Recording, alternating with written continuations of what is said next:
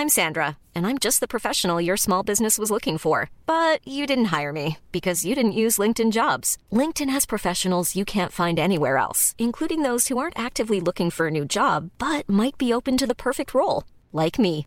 In a given month, over 70% of LinkedIn users don't visit other leading job sites. So if you're not looking on LinkedIn, you'll miss out on great candidates like Sandra. Start hiring professionals like a professional. Post your free job on linkedin.com/people today.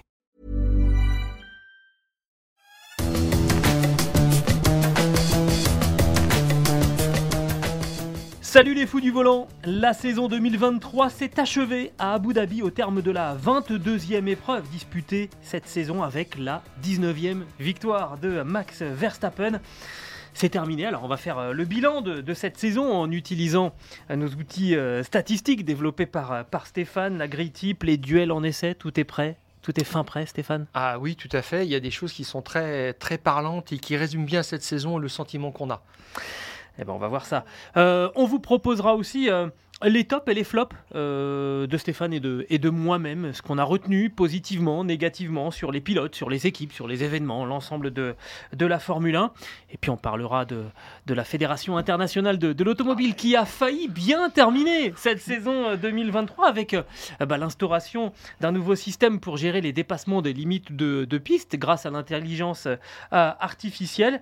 Puis on nous a gâché tout ça avec une pénalité On se refait à, pas. à Sergio Perez qui est venu tout gâcher. Parlera de ce contexte de, de fin de saison. Mais qui nous a réveillés quand même en fin de course. Oui. C'était pas mal.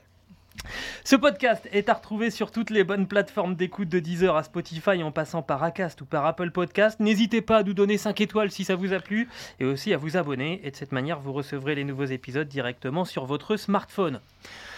Bon, c'est avec un petit trémolo dans la voix qu'il va falloir qu'on évoque ce tout dernier épisode des Fous du Volant, Stéphane. Après ce 22e et dernier Grand Prix, euh, le temps euh, de faire les comptes avec d'abord la 19e victoire de Max Verstappen Un cette nombre saison. superbe quand même. 19 sur 22. 19 sur 22, 19, c'est c'est ce qu'on retiendra et ça tiendra certainement longtemps. Exactement. Alors d'abord, euh, le bilan au niveau des- du classement des, des pilotes. Évidemment, Max Verstappen champion, on le savait. Euh, Sergio Perez et Lewis Hamilton deuxième et troisième, ça on le savait. En revanche, c'est Fernando Alonso qui euh, a terminé à la quatrième place du classement des, des pilotes avec 206 points, le même nombre de points que Charles Leclerc. Mais l'Espagnol a plus de troisième place par rapport au, Monégasque. Euh, Norris est à un point du duo ibérico-monégasque et Sainz finalement est le grand perdant puisqu'il échoue à la, septième place. Il recule de 3 places. Alors, on va pas revenir sur tous les records de euh, Max Verstappen, mais il y en a un que j'ai euh, encore que j'ai vu et dont on a parlé de temps en temps. C'est qu'en fait, Max Verstappen est le premier pilote de l'histoire à euh, remporter la même année la victoire sur les cinq grands circuits du championnat Euh, Monaco, Silverstone, Spa, Monza et Suzuka. Et ça, c'est juste gigantesque. Ce sont des circuits de seigneurs, de champions, vraiment euh, très différents dans leur configuration pour certains. Et ça dit tout de son talent absolument gigantesque. Ouais, et puis, puis 19 sur 22, ça fait un taux de réussite de 95%. Enfin là, on a explosé absolument tous les records. Il a passé le cap des 1000 tours menés en, en- une saison. Alors évidemment, c'est un chiffre qui est possible aujourd'hui parce qu'il y a beaucoup plus de grands prix que, que- qu'il y a 10, 15 ou, ou- ou 20 ans euh, en, arrière. Euh, au classement des, constructeurs, bon évidemment, euh, pas de changement du côté de, Red Bull qui était assuré de, terminer champion du monde des, constructeurs. Et malgré toutes les tentatives de Charles Leclerc, on reviendra là-dessus, Mercedes termine au deuxième rang au classement des, des constructeurs avec trois petits points d'avance sur la Scuderia Ferrari. Et puis McLaren qui devance euh, Aston Martin pour la quatrième place. Voilà donc euh, les bilans, on va dire, purement comptables de cette saison 2023. Stéphane, euh, on va redégainer notre, notre grille type parce qu'il y a toujours des, des choses assez, euh, assez intéressantes finalement avec ce petit outil, outil statistique que tu as, que tu as développé toi-même. Bon, sans Ah, surprise. c'est une petite compilation, je veux dire, corrigée. euh, tout simplement, vous l'avait présenté euh, juste avant le, break et elle a pas mal changé parce que, on vous rappelle le principe, on additionne toutes les places obtenues euh, en qualification et sur ces 22 grands prix, on retire les 4 moins bons résultats, tout simplement, et puis ça fait un- une grille qui, est, qui laisse apparaître Verstappen en, tête. Forcément, il a fait 13 pole positions devant Charles Leclerc, ce qui n'était pas le cas à mi-saison, parce qu'il avait été plombé quand même par quelques résultats d'élimination en Q1, de la malchance. Là, il est à sa vraie place. Il signe quelques pole positions quand même. Et puis, il est devant Carlos Sainz qui a fait preuve d'une énorme régularité. Et derrière, c'est serré, mais c'est Russell qui l'emporte face à Hamilton quand même. Et là, la sixième place, la surprise, c'est Fernando Alonso euh, à 42 ans. Euh, le sixième pilote du plateau en vitesse pure. Euh, je, trouve ça, euh, je trouve ça énorme quand même. C'est rafraîchissant et ça met la barre encore très haut pour les jeunes qui sont derrière. Alors je cite par exemple Norris qui est à la septième place et puis Perez qui est huitième, sept crans derrière Verstappen. Et pour compléter le top 10, on a Piastri et Gasly. Qu'est-ce que tu en penses, Gilles? Est-ce que c'est logique? Ah et je, suis surpris finalement de, voir, de voir Piastri. Devant, euh, devant Pierre Gasly parce qu'en début de saison, ça, souffrait beaucoup pour, euh, pour McLaren, mais ça symbolise à quel point bah, les McLaren sur la deuxième moitié de saison, on y reviendra aussi un petit peu plus tard dans le podcast, à quel point les, McLaren ont, progressé. Et Pierre Gasly, donc, qui termine finalement sur cette grille type pardon, devant Esteban Ocon. Évidemment, on, s'est intéressé à, cette, à, cette, à ce bras de fer entre les deux représentants de chez, chez Alpine il a fait 11 euh, Q3 en tout, donc sa présence euh, dans cette Q3 euh, globale de la saison est assez logique, alors que Ocon échoue à la porte de la Q2, et c'est un petit peu aussi l'histoire de sa saison. Hein. Il l'a dit plusieurs fois, mais pourquoi est-ce que je tombe tout le temps du mauvais côté? Et c'est un petit peu ça. Il a, il a fait 9 passages en, Q3 cette année, c'est un petit peu moins bien. On voit la différence aussi au championnat, ça s'est joué à 4 points près, donc ces deux-là ont été assez, assez près l'un de l'autre, même si on va le le voir un petit peu plus en détail après sur euh, les duels euh, proprement parlé euh, aux, essais. Mais bah, c'est Gasly qui a remporté ce titre de meilleur français en Formule 1, meilleur bout chez, chez Alpine. C'est assez logique. Et puis en deuxième partie de, tableau, moi ce qui me ce qui m'épate quand même, c'est la présence d'Hulkenberg, 12e quand même, revenant après deux saisons off loin de la, la Formule 1, c'est juste incroyable quand même. Et il est devant aussi un autre qui s'appelle Albon, que, personne n'aurait vu euh, à cette place-là. Euh, en début de saison, volant du Williams, qui est quand même euh, pas très soigné en termes d'aéro, mais euh, qui, a, qui a fait le grand écart. Là, je voyais euh, quatrième sur la grille à Zandvoort et sixième juste après l'événement suivant à, Monza. c'est vraiment le grand écart. Ça veut dire quand même qu'il a, il a su adapter son pilotage, il a su trouver des réglages un petit peu différents pour faire fonctionner cette voiture. Il a regagné beaucoup de lustre cette saison, clairement, Alexander Albon, et on espère pour lui que la Williams aura son mot à dire la saison prochaine parce qu'avec Albon, on peut avoir, on peut avoir un un, bon client. Stroll aussi, hein, sur cette deuxième moitié de, grille. Tu parlais de la, de la, place, la sixième place de Fernando Alonso. Lance Stroll, il est 14e. aux antipodes. Il y a huit places d'écart. Alors, on, a l'habitude hein, de dire que quand il y a trois places d'écart entre coéquipiers, c'est qu'il y a un problème. Là, il y a vraiment plus qu'un problème. C'est clair, il n'est pas au niveau, tout simplement. Euh, il a été éliminé sept fois en Q1, donc ça, c'est ce qui plombe son résultat d'ensemble. Et il est, euh, bah, il est juste devant des, garçons comme Tsunoda, comme Bottas, euh, Magnussen, Joe.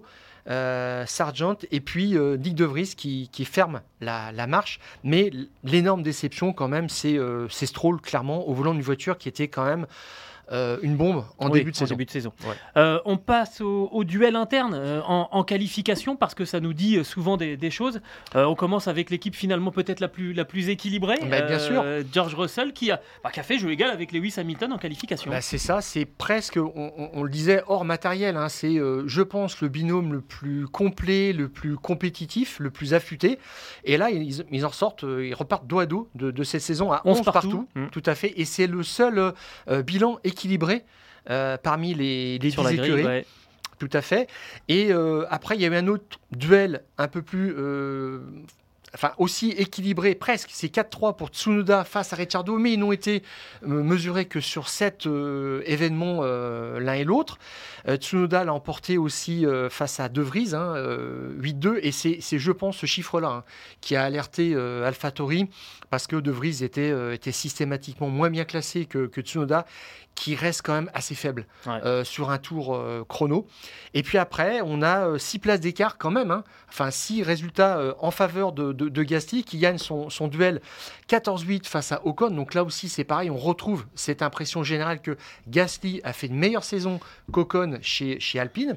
Euh, bon, les, les facteurs ont été divers, le, la, la, la, fiabilité aussi est entrée en ligne de compte, mais bon, là, c'est en, en qualif, hein, donc euh, ça, ça, ne ment pas. Et puis, il y a 8 places d'écart quand même aussi, euh, enfin 8 places, il y a, il y a 8 euh, résultats prix, favorables ouais. euh, à l'avantage de Leclerc par rapport à Sainz, c'est du 15-7 face à Sainz, c'est ouais. beaucoup, tout à fait. Et c'est là où on voit aussi que euh, sa, sa, place de premier pilote Ferrari est assez logique finalement. Et puis après, on a des choses qui là tiennent du déséquilibre vraiment manifeste. Il y a il y a, il y a euh, un score de 16-6 pour euh, Hülkenberg face à Magnussen et pour Bottas face à Joe.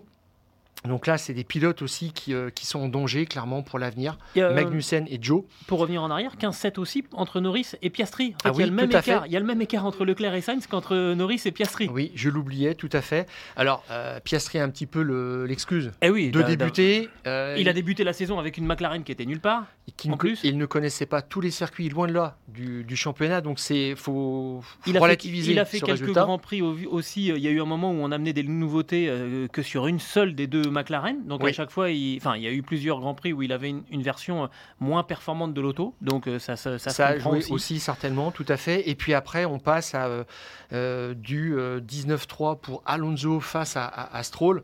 Donc là, c'est pareil, c'est assez disqualifiant quand même. Ça, ça relève, je pense, aussi d'une éthique de travail plus que d'une expérience, parce que Stroll ne doit pas être à ce niveau-là. Et puis après, alors là, ah, on est dans la quatrième dimension. Ouais. Euh, 20 à 2 pour euh, Verstappen face à, à, à Perez, sur euh, d'ailleurs des coups de théâtre hein, de, de, de, Verstappen en début de saison, des coups de malchance. Et puis on finit par 22 à 0 en faveur d'Albon face à Sargent. Et là, c'est pareil, c'est euh, le pilote qui n'était pas encore euh, confirmé à la fin de la saison pour l'année prochaine. Et il bah, y, a, y a certainement une raison. Euh, voilà donc pour euh, le, bilan qu'on peut faire sur euh, l'ensemble de ces, de ces données euh, et ce qui explique en partie, il n'y a pas finalement euh, de choses qui ont été... Enfin, si, pardon, je me, je me, corrige, il y a cet écart, moi, le, qui m'étonne le plus finalement, c'est entre Leclerc et, et, Sainz, où je m'attendais vraiment pas à ce qui est, à ce qui est un tel avantage pour, pour le monégasque, sachant que c'est 15-7 et sur la grille type, ils sont 2 et 3. Oui, alors quand il y a 2-3 dixièmes d'écart, euh, ça suffit pour euh, avoir une meilleure position de grille euh, à la fin et euh, l'emporter deux fois sur trois en, en, en, confrontation. Alors, comme promis, euh, maintenant que la saison est, est, terminée, on va vous proposer euh, nos tops et, et, nos flops. On va essayer d'être rapide, Stéphane, et de dire en quelques mots quels sont nos tops, quels sont nos, nos flops. Est-ce que tu veux commencer? Euh, Parce que toi, tu as deux top pilotes et moi, j'en ai qu'un. Alors, je te propose de commencer. On va oui, alterner. J'ai deux coups de cœur. C'est euh, deux des trois débutants de la saison. Liam Lawson, je trouve que c'est vraiment génial. Il a été appelé au dernier moment pour remplacer Ricciardo qui était blessé. Il arrive, il a avoué qu'il n'était pas bien préparé pour débuter la saison et il survit euh, très vite à l'enfer du, Qatar. Euh, il a lui-même dit qu'il était oui. pas préparé pour ce Grand Prix spécifique. Bah, je crois que personne ne l'était hein, quand on a vu l'état des pilotes à l'arrivée. Et puis ce que je trouve génial, c'est qu'il a claqué des portes à, à, Verstappen en course. Il s'est pas posé de questions. Il a peur de, il a pas peur de Verstappen. C'est quand même c'est génial alors qu'il avait juste un statut de pigiste dans l'écurie B. Et puis ce que je retiens aussi, franchement, c'est la belle saison de Piastri, débutant appliqué, qui a joué collectif, euh, qui est euh, quelqu'un de fiable dans le combat, qui euh, n'a jamais, qui ne s'est jamais plaint à la radio et pourtant il aurait pu. Euh, Euh, parfois désavantagé. Mmh, oui, clairement, c'est vrai. Euh, moi, mon top, il est un petit peu moins original que toi. Euh, bah, moi, mon top, c'est Max Verstappen, parce qu'il a battu absolument tous les records possibles et imaginables cette saison. On le disait, 19 victoires sur 22 Grands Prix. En fait, j'ai pas de souvenir manifeste d'une erreur de sa part sur l'ensemble de la saison 2023. La précision dans le, dans le pilotage, l'engagement permanent. Il n'y a pas une séance d'essai libre où on le voit rouloter comme ça à chaque fois qu'il monte dans la voiture. Ça impacte tout de suite, ça donne tout de suite des informations. Franchement, une saison impressionnante pour, pour Max Verstappen, largement euh, champion du monde pour la troisième fois euh, consécutive. On l'a vu, euh, voilà, franchir un cap et, et vraiment atteindre le, le, firmament de, de la Formule 1. Et puis il a laminé complètement Perez. Ah bah oui, ça. Voilà, Là, il n'y a, même plus, y a même, plus, même plus débat. Autre top, Stéphane, pour toi Alors pour moi, c'est James Vols, le nouveau patron de Williams. Euh, dixième et bon dernier du championnat euh, l'année dernière, septième cette année, avec une voiture qui est quand même typée circuit stop and go. clairement, donc il y a eu des bons résultats à Montréal et à Monza. Mais ils ont aussi surpris à partir de la mi-saison à Silverstone, puis après ça s'est enchaîné, des bons résultats, Zandvoort, Austin, Mexico, qui ne sont pas a priori des, des circuits favorables à, à cette voiture. Donc j'ai trouvé que l'ensemble était génial. 28 points, c'est le meilleur total de Williams depuis 2017. ça fait une belle, saison. Moi, mon top euh, côté pilote, bah, c'est McLaren. Euh, je me souviens euh, de ce qu'on disait lors des essais de pré-saison à Bahreïn. La McLaren, elle est ratée. Ils seront nulle part. Ils vont faire une saison absolument apocalyptique. 17 points à l'issue des premiers Grands Prix pour McLaren. 8 premiers Grands Prix, 17 points. Et ensuite, ils sont, en fait, ça faisait 2 points de moyenne, 2,1 points de moyenne par Grand Prix. Et bah, sur les 14 Grands Prix suivants, ils ont multiplié par 10 euh, ils ont marqué 20,35 points par Grand Prix sur les 14 derniers Grands Prix. Euh, voilà. Ça prouve que on peut corriger une, une F1 mal née, et là elle était vraiment, vraiment mal née. Euh, ça peut être un exemple pour, pour d'autres équipes qui étaient, qui étaient mal parties et qui n'ont pas forcément réussi à rectifier le tir. Je suis bien d'accord. Alors, il nous reste un top chacun. C'est quoi ton dernier top pour toi Le côté Grand Prix peut-être? Alors, non, je voulais euh, donner un petit coup de chapeau aux, mécaniciens et spécialement ceux de McLaren ah qui bah. ont réalisé un, arrêt de 1 seconde 80 pour Norris au Qatar. Et souviens-toi, avec euh, ce règlement 2022, les roues étaient plus volumineuses, plus lourdes et on nous disait oubliez les records euh, d'avant, du, précédent règlement. On ne fera plus jamais ça. Bah, si. Et si. Donc, ça veut dire qu'on bosse vraiment chez McLaren et dans toutes les équipes. Moi, mon dernier top, euh, je vais être un petit peu à contre-courant de ce qu'on entend un peu partout. Euh, bah moi, mon, top, c'est pour, euh, le, budget cap. Parce que le budget cap, pour moi, il a fonctionné. on voit, hein, Mercedes et Ferrari terminent avec, avec 3 points d'écart. la bagarre avec McLaren et Aston, il n'y a que 22 points à, l'arrivée. Chez les pilotes, euh, bah, entre Hamilton euh, et, Russell, donc entre le troisième et le huitième du, classement, il y a six pilotes qui se tiennent en, 60 points. Ça a été hyper serré. Alors au final, euh, oui, il y a Red Bull qui est largement au-dessus du lot, il y a Max Verstappen qui est lui aussi largement au-dessus du lot, mais finalement, on a le meilleur pilote qui est dans la meilleure voiture conçue par le meilleur concepteur d'auto de l'histoire de la Formule 1, Adrian Newey, c'est normal que, que, que, ça gagne. Et en plus, avec un budget cap, on le rappelle, avec un budget pour, pour Red Bull qui était un petit peu moindre que celui de ses adversaires parce qu'il y avait eu cette pénalité. Euh, on va on, on pourra pas reprocher à Max Verstappen d'être le meilleur pilote, on va pas pouvoir reprocher à Adrian Newey d'être le meilleur concepteur de voiture. Finalement, euh, c'est juste que euh, ce budget cap, il concorde avec l'explosion d'un phénomène, Max Verstappen. Euh, et donc ça, ça donne un écart un petit peu en faux semblant. Honnêtement, pour moi, le budget de cap, il fonctionne. Et malheureusement, euh, en tout cas de, manière un petit peu malheureuse pour la discipline, euh, ça concorde avec l'explosion de, Max Verstappen. C'est dommage, mais ça fonctionne. Stéphane, on a parlé de nos tops. Maintenant, on va parler de nos flops parce qu'il y a des trucs qui nous ont pas plu évidemment cette, cette saison. Pas plu ou déçu, on va oui, dire. Voilà, oui, voilà. Parce que moi, pour moi, mes deux, mes deux flops chez les pilotes, c'est des pilotes qui ont déçu, mais qui ne sont pas désagréables en soi. C'est Ricciardo et Magnussen. Je trouve malheureusement que Ricciardo, c'est la fausse bonne idée. Euh, Chris Horner euh, s'accroche à ça pour mettre la pression sur Perez. On a vu en 7 Grands Prix que bah, c'était pas dingue. Il s'est même fait taper par Tsunoda euh, sur le bilan en, duel en, en qualif. Et puis Magnussen aussi s'est fait rouler dessus par, par qui revenait à la, à la compétition. Donc je, trouve qu'il y a mieux à faire et qu'on peut aller chercher des jeunes pilotes pour, euh, au lieu de, ressortir un peu les vieilles recettes. Eh ben moi, euh, mon flop côté pilote, euh, ce sont des absents. pour être tout à fait précis, quatre pilotes absents de la grille en 2024. Euh, je veux parler de Nick De Vries, de Mick Schumacher, euh, de Felipe Drugovic et de Théo Pourchère, qu'on va quand même féliciter pour son titre en, Formule 2. Mais ces quatre-là, malgré leur titre en, Formule 2, ne seront pas sur la grille de départ en, 2024. Alors, soit on estime que être champion de Formule 2, euh, ça ne révèle pas que vous êtes un, un, pilote suffisamment bon pour rouler en Formule 1, et à ce moment-là, il faut changer quelque chose à la Formule 2 pour que ça devienne une vraie discipline d'accession à la catégorie catégorie Rennes, soit il faut essayer de systématiser que le champion de la Formule 2 se retrouve en, Formule 1 la, saison suivante. Mais il y a quelque chose qui ne marche pas. parce que là, finalement, ce qu'on dit à ces garçons-là, c'est bravo et désolé. Oui, surtout que là, on a bien vu en plus en essai libre 1 que Drugovic avait largement sa place, plus qu'un Sargent. Donc, ça, il faut revoir. Il y a quelque chose qui ne tourne pas rond, on est d'accord.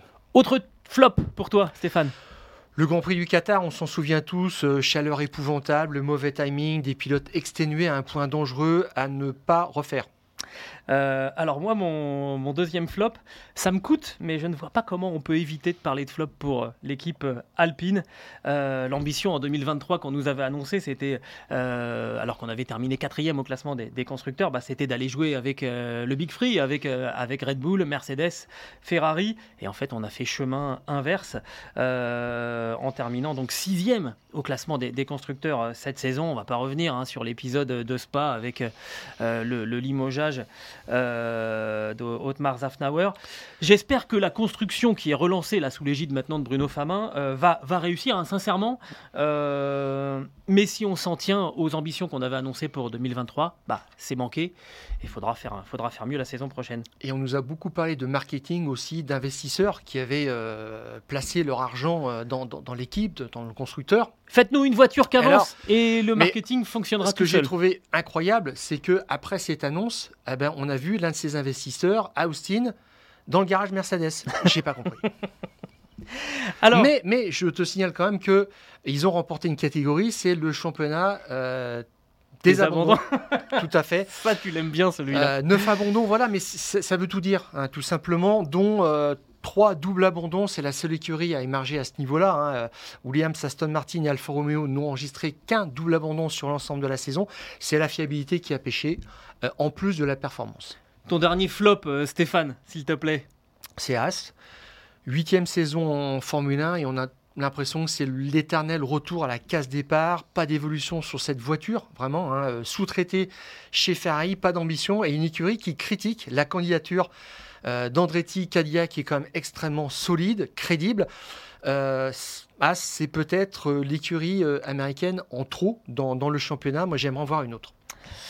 Moi, mon dernier flop, eh ben, je vais revenir sur ce que tu as mentionné, le Grand Prix du, euh, Qatar, parce que on a vu euh, lors de cette épreuve ce que pouvait, ce que devrait être un Grand Prix de, Formule 1 avec des pilotes qui, qui roulent à bloc. Alors certes, il y avait des conditions météo qui étaient très très éprouvantes, mais euh, donc on a limité, on rappelle, hein, euh, le nombre de tours, je crois que c'était 18 tours par train de pneumatique, donc bah, il fallait rouler à bloc, hein, il n'y avait pas de question à se poser, il fallait vraiment tirer le maximum de, la voiture, il n'y avait plus de question de stratégie de, pneumatique, et ben on a vu que ça pouvait rouler très très vite, et que sur les autres Grands Prix, et ben les pilotes ils se baladent un petit peu, euh, avec comme seul souci d'économiser les pneus, et ça leur laisse le temps de regarder sur les écrans géants ce qui se passe, et même on se retrouve avec des pilotes bah, qui proposent des, stratégies alternatives à, leur équipe. Alors évidemment c'est spectaculaire quand Fernando Alonso il dit tiens qui c'est qui est en tête à queue machin truc. Par contre c'est un peu moins amusant euh, quand on voit un Charles Leclerc qui qui a été magnifique à, Vegas, euh, avec des dépassements vraiment de très très très grande classe face à, à Sergio Pérez, et qui une semaine plus tard euh, freine, laisse passer ce même Sergio Pérez pour essayer d'aller ensuite ralentir euh, George Russell, pour essayer d'aller chercher la deuxième place au classement des constructeurs. Non, non, non, les pilotes, on veut qu'ils nous fassent vibrer.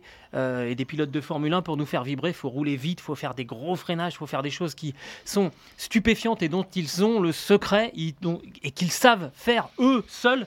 le reste, faut laisser ça, faut laisser ça au comptable. faites-nous, faites-nous rêver. Donc, voilà. Et trouver un moyen pour faire que plus souvent, peut-être de temps en temps, faire des grands prix où euh, on impose trois passages au, stand. Et à ce moment-là ça va rouler beaucoup plus vite. Euh, ça va rouler à bloc comme on l'a vu au Qatar. Moi j'ai adoré ce Grand Prix. Donc euh, ça, ça, engendre un flop c'est vrai parce que bah, par contraste tous les autres eh, on a vu que c'était de la gestion. Bah, c'est ça la Formule 1 aujourd'hui malheureusement alors, on va terminer. Oh, c'est émouvant, c'est le dernier sujet euh, qu'on va développer euh, cette saison 2023 euh, dans les fous du volant, Stéphane. On va parler de la, FIA après ce Grand Prix d'Abu Dhabi. Alors, faut quand même dire que à chaque fois que vous parlez, vous prononcez le mot Abu Dhabi en présence de quelqu'un de la FIA, il y a une sorte de, stupéfaction, de, stupeur. C'est un peu la deuxième équipe du championnat qui nous réserve sans arrêt des surprises. Parce qu'il y, y, a toujours ce traumatisme hein, de la conclusion de, la saison entre, entre Max Verstappen et, Lewis Hamilton? Et ça avait plutôt bien démarré avec un, un, système euh, de euh, contrôle des, limitations de, de pistes euh, avec l'intervention de l'intelligence artificielle, Stéphane. Oui, alors ce que j'ai compris, c'est une caméra placée dans un virage et qui envoie ces, ces, images en fait un, un logiciel d'intelligence artificielle qui, qui, les analyse et qui, qui apprend à comprendre ce qui se passe et qui apprend de, des différents euh, passages au fur et à mesure. Voilà. et qui se positionne et qui ensuite se, se corrige au fur et à mesure et qui devient meilleur. Alors, est-ce que ça a bien marché apparemment Ben oui, parce qu'il y a eu beaucoup moins de complaintes dans les radios. Euh, aucune, aucune. Je pense qu'il y avait un, message aussi qui est passé dans toutes les Sans équipes. Doute, en disant bon, laissez-nous, euh, laissez-nous essayer le truc, on voit après. Alors, on, en a terminé peut-être avec ces, discours, ces plaintes qui avaient suivi euh, Spielberg et Austin, qui avaient fait dire d'ailleurs au, président de la FIA il y a des circuits qui doivent se réformer ou disparaître du calendrier. Le problème, c'était pas tant sur le circuit même, mais sur le traitement, vraiment de l'information sur place. Et grosso modo, ce qu'on nous a dit. 1200 cas à, analyser Oui, 1200 cas. La folie. Et euh, ce qu'on nous avait dit, ce qu'on nous dit, c'est que l'intelligence artificielle doit être un filtre euh, pas euh, un organe de décision, mais euh, c'est un pouvoir en fait, évacuer tous les dépassements manifestes où il n'y a pas, il y a pas, il y a pas de question. Ça le pouvoir. Voilà, c'est ça, de supprimer 80% des cas qui ne, ne, donnent pas lieu en fait à un examen beaucoup plus précis. Et à la FIA, on dit ça nous laisse du temps pour regarder vraiment ces, ces cas de figure qui sont litigieux. litigieux.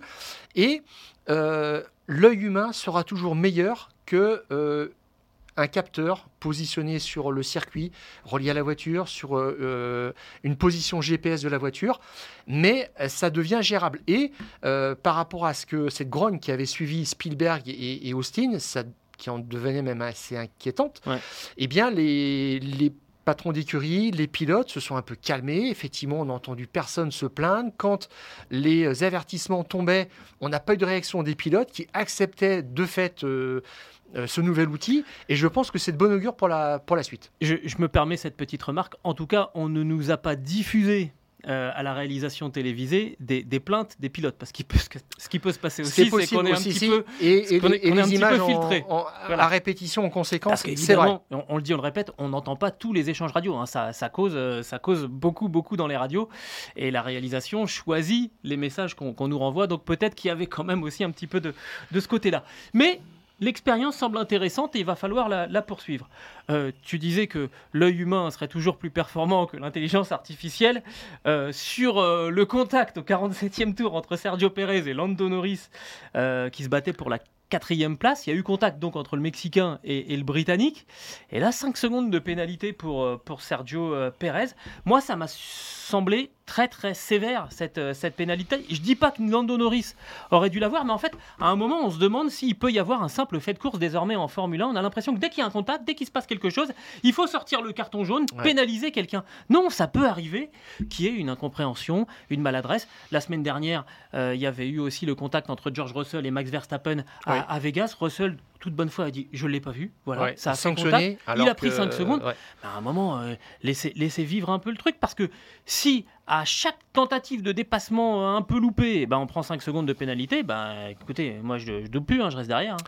Moi, ce qui m'a surpris, c'est euh, après le procès qu'on a fait, qu'on a pu faire à, à Liuzzi en disant, mais euh, bon, euh, il met une pénalité à, à, Pérez et ça a interféré ensuite sur le, le, dernier combat. Le, hein. dernier duel entre Mercedes quand et, Ferrari. Quand Liuzzi applique la pénalité à, à, Pérez, il ne sait pas que Pérez va remonter, va dépasser Russell et va être un arbitre du, du, duel, en tous les cas un arbitre choisi par, par Leclerc. Bon, je trouve ça un petit peu too much. Alors, on a entendu que Liuzzi était italien, que ça euh, pénalisait Ferrari, que ça interférait dans euh, la lutte pour la deuxième place. Euh, on n'a pas du tout eu cette impression objectivement. Liuzzi, c'est un ancien pilote Red Bull aussi. Son travail, tout à hein, fait.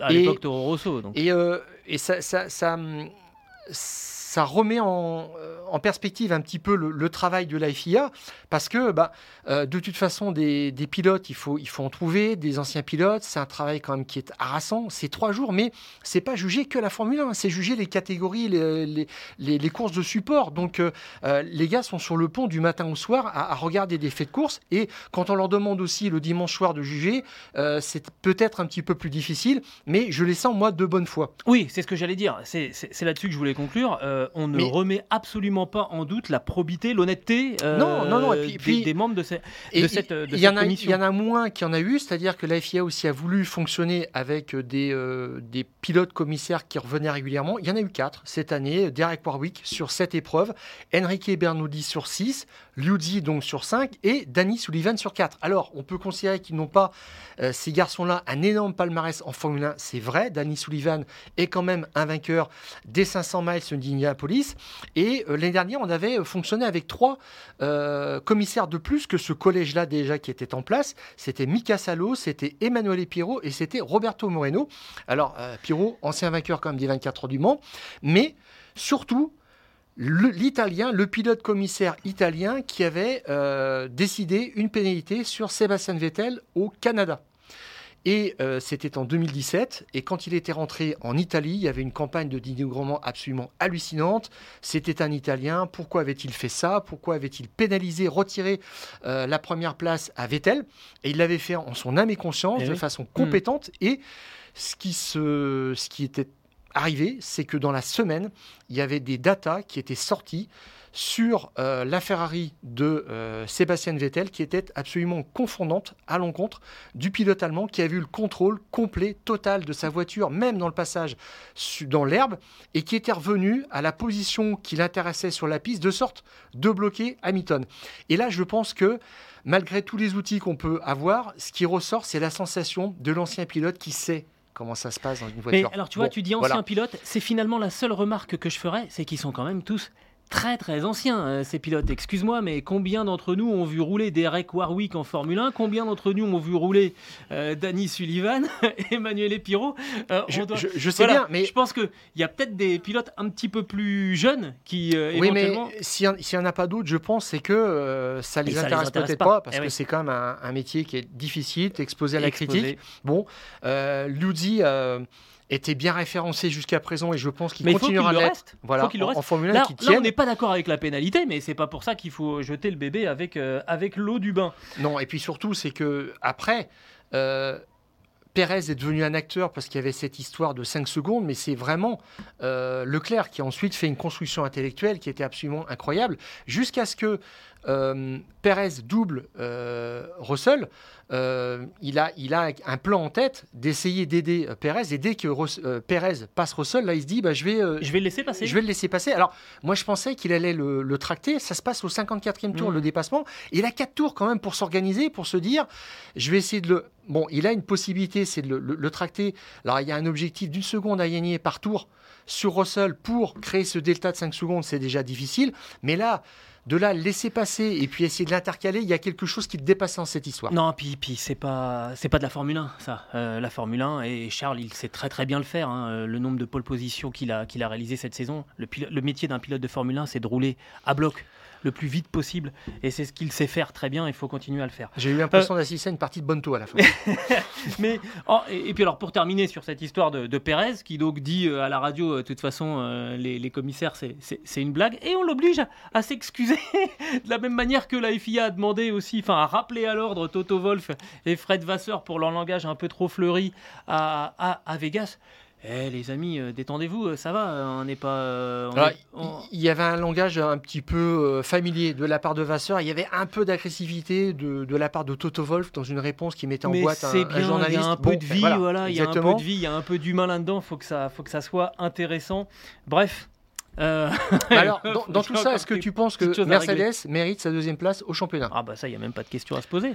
Alors moi, j'ai une réponse. Ils sont deuxième au championnat des constructeurs depuis Montmelo, c'est-à-dire la septième épreuve. Donc euh, moi, c'est ce que j'ai vu euh, à peu près toute l'année. Avant, c'était Aston Martin. Hein. Ferrari n'a jamais occupé la deuxième place au championnat de toute la saison, donc c'est logique. Oui, c'est logique. Et puis de toute façon, ils ont plus de points que Ferrari, donc c'est eux qui terminent devant, c'est normal. Ah, ça, c'est oui. Kimi Raikkonen, on aurait pu le dire aussi. T'as vu? Oui, mais moi je rigole plus que Kimi Raikkonen. Je, souris plus dans un épisode des Fous du Volant que Kimi Raikkonen sur l'ensemble de sa carrière en Formule 1. Et aux dernières nouvelles, elle n'est pas encore terminée. euh, bah c'est fini, Stéphane. Oh, ça y est, 2023, c'est du passé. Ouais, mais souviens-toi de l'année dernière, on, espérait euh, un peu plus un une concurrence un peu plus ouverte pour la saison 2023. Tu as vu ce qui s'est passé. Et on en est exactement dans le même catégorie. Tout à fait. Alors, juste quand même, pour vous dire que les essais de pré-saison auront lieu, donc euh, c'est le même modèle que, cette année, euh, du 21 au 23 février. Euh, et puis ensuite, il y aura le week-end suivant, le premier Grand Prix qui aura lieu à Bahreïn. Attention, ça sera, un, ça sera un samedi, le 2 mars. Et nous, on enregistrera le premier épisode des Fous du Volant, a priori dans la journée du lundi 4 mars 2024. Sauf si on décide, parce que ça nous démange, de vous faire un petit numéro la semaine d'avant. Le, mode, le, façon, le, mode le plus simple, c'est de vous abonner euh, au Fou du Volant. Et comme ça, si on décide de faire un épisode spécial, parce qu'on travaille nous-mêmes pendant l'hiver, on essaye d'aller grappiller euh, des interviews avec des ingénieurs, avec des pilotes, avec euh, tous les gens qui peuvent avoir des choses intéressantes à nous dire abonnez-vous et comme ça au moins vous êtes sûr de ne rien louper. Ce podcast qui est à retrouver sur toutes les bonnes plateformes d'écoute de Deezer à Spotify en passant par Acast et par Apple Podcast. N'hésitez pas à nous donner 5 étoiles et je vous le disais donc à vous à vous abonner. Ça y est, 2023 est terminé, les fous du volant, on va pouvoir couper le contact de manière un petit peu plus longue. Et on se retrouve euh, donc a priori le lundi 4 mars. On va remercier tous ceux qui nous ont aidés tout au long de la saison. Je pense à Marion Rabot, à qui on donne beaucoup de travail, à tous ceux, Seb Petit, il y en a eu, y en a eu plein. Hein, Adrien ouais, exactement. Antoine Le Breton qui nous ont assuré la réalisation. Euh, Marco, Marco Popovic, qui fait les, euh, les, les, visuels, les, pour les, les tableaux, pour les pastilles vidéo.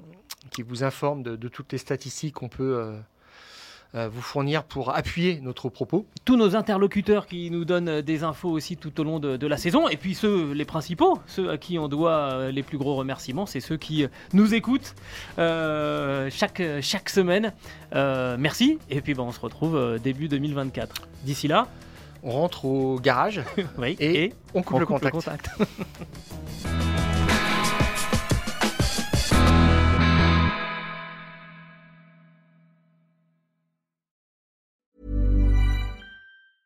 Mom deserves the best, and there's no better place to shop for Mother's Day than Whole Foods Market. They're your destination for unbeatable savings, from premium gifts to show-stopping flowers and irresistible desserts. Start by saving 33% with Prime on all body care and candles. Then get a 15-stem bunch of tulips for just $9.99 each with Prime. Round out Mom's menu with festive rosé, irresistible berry chantilly cake, and more special treats. Come celebrate Mother's Day at Whole Foods Market.